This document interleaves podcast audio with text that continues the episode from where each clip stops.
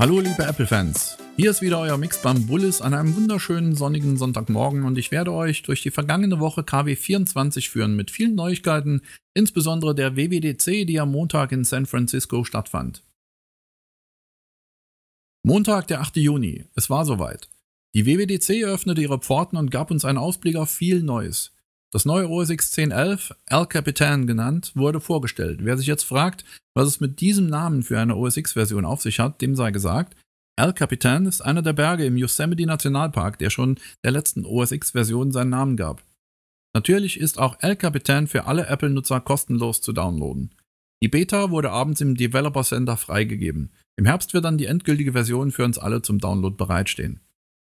Zu den Neuerungen gibt es die Spotlight-Suche zu erwähnen, die nun intelligenter und vor allen Dingen mit eigenen Worten suchen kann. Das bessere Auffinden des Cursors durch schnelles Hin- und Herwischen, bei dem sich der Cursor dann ganz stark vergrößert. Bei der Mail-App werden die Wischgesten der mobilen Geräte auf dem Mac Einzug halten und es stehen nun auch Tabs in der Mail-App zur Verfügung.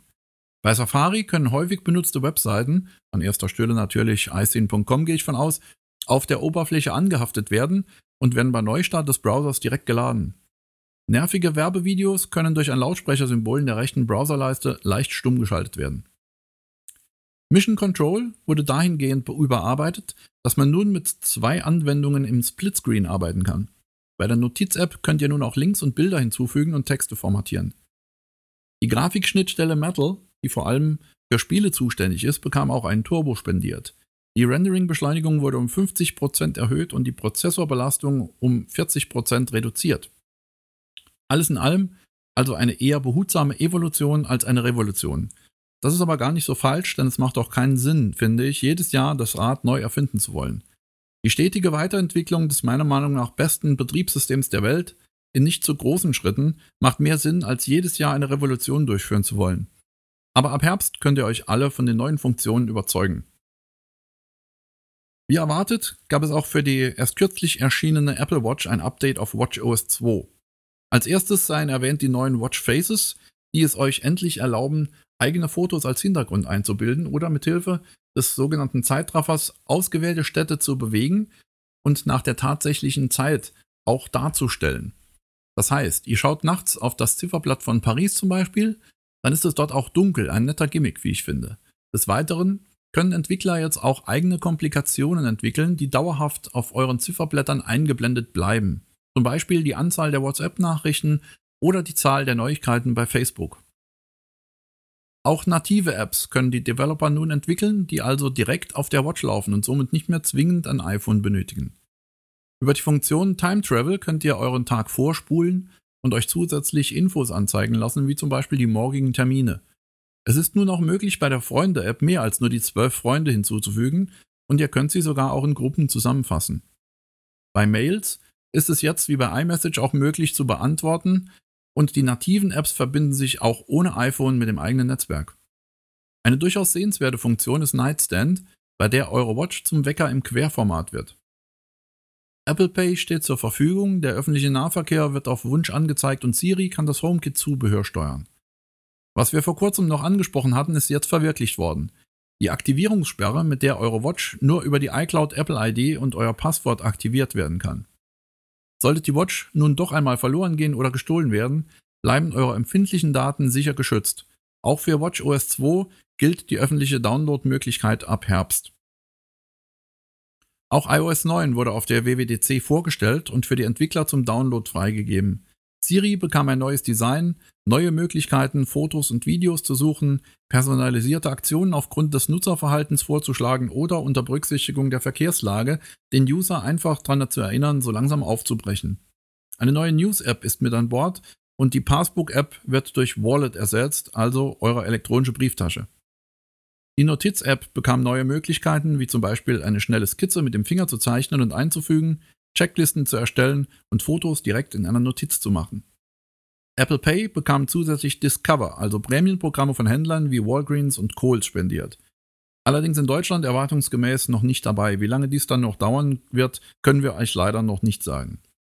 In der Karten-App wurden die meisten besuchten Städte der Welt mit Bus- und Zugverbindungen ausgestattet. Mit der Slide-Over-Funktion könnt ihr nun gleichzeitig in einer zweiten App arbeiten, ohne die erste verlassen zu müssen Und mit der Split-View-Funktion werden beide Seiten nebeneinander angezeigt, Seite an Seite. Eine Picture-in-Picture-Funktion wurde eingebaut und vieles mehr. Das iPad bekam eine Auffrischung des Keyboards mit Shortcuts und einem simulierten Trackpad. Nach langem Gemunkel war es dann soweit. Apple Music war geboren, der neue Streamingdienst von Apple. Hier sollen Videos und Musik vereint werden.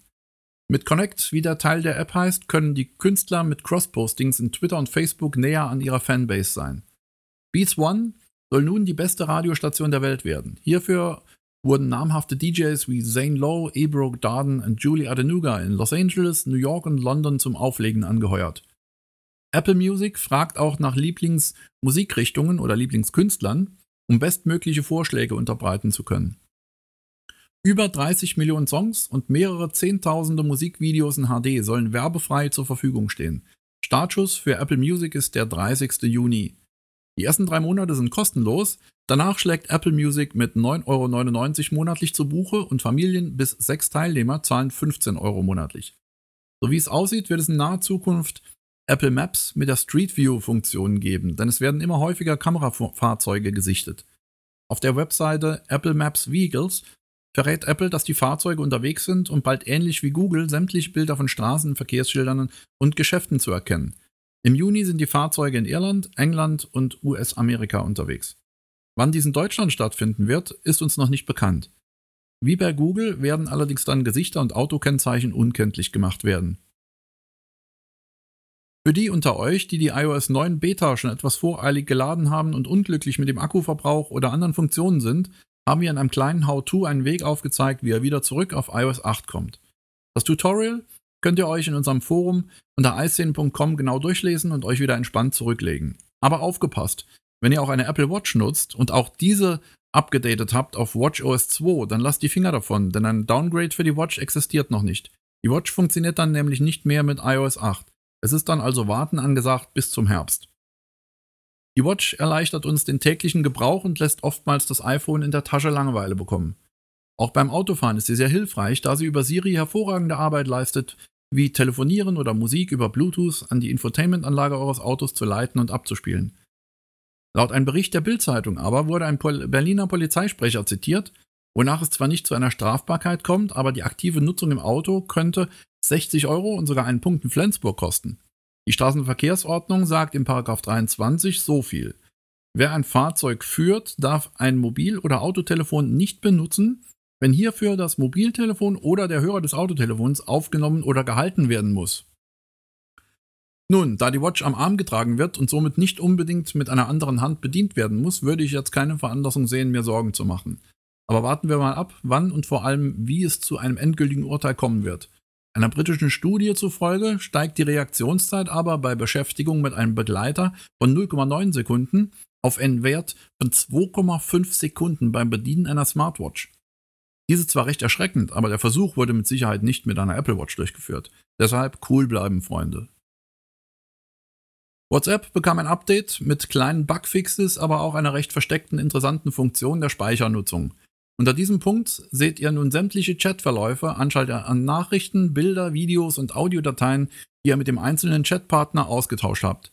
Ob man diese Infos jetzt unbedingt braucht, ist jedem natürlich selbst überlassen. Ich finde es aber schon mal ganz interessant, von Zeit zu Zeit sich einen kleinen Überblick zu verschaffen über die letzten Aktivitäten. Am Freitag haben es dann ein paar Hacker, unter ihnen der altbekannte Vater des Jailbreaks Saurik, bereits geschafft, die Apple Watch zu tunen, sag ich mal. In einem kurzen Video, das ihr euch in unserer News anschauen könnt, lassen die Hacker ein 3D-Objekt auf Basis von Apples Scene Kit in Echtzeit rendern. Wir werden gespannt weiter beobachten, was in dieser Richtung noch so alles kommen wird. Ein weiteres Tutorial gab es am Samstag, falls euch die vielen Spieleanfragen auf Facebook auf die Makrone gehen. Mit wenigen Handgriffen könnt ihr das unterbinden. Wie das geht, seht ihr in unseren News auf eiszene.com. Zu guter Letzt gab es noch ein Review zu dem Wahoo Ticker X Workout Tracker von äh, für die Sportbegeisterten unter euch. Wie immer könnt ihr euch vorab mit dem Teil beschäftigen, um dann abzuwägen, ob es sich für euch lohnt, zu kaufen oder nicht.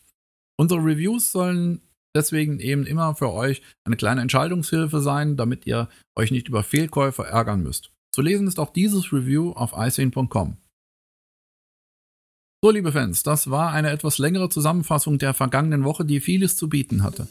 Ich wünsche euch und euren Familien noch einen schönen Sonntag, nutzt das herrliche Wetter und schaut wieder rein in unser tolles Forum. Bis dahin, tschüss und bye bye, euer Mix Bambulis. Mehr Informationen zum Podcast oder zur täglichen News findest du online unter eiszene.com. Wir freuen uns auf dich.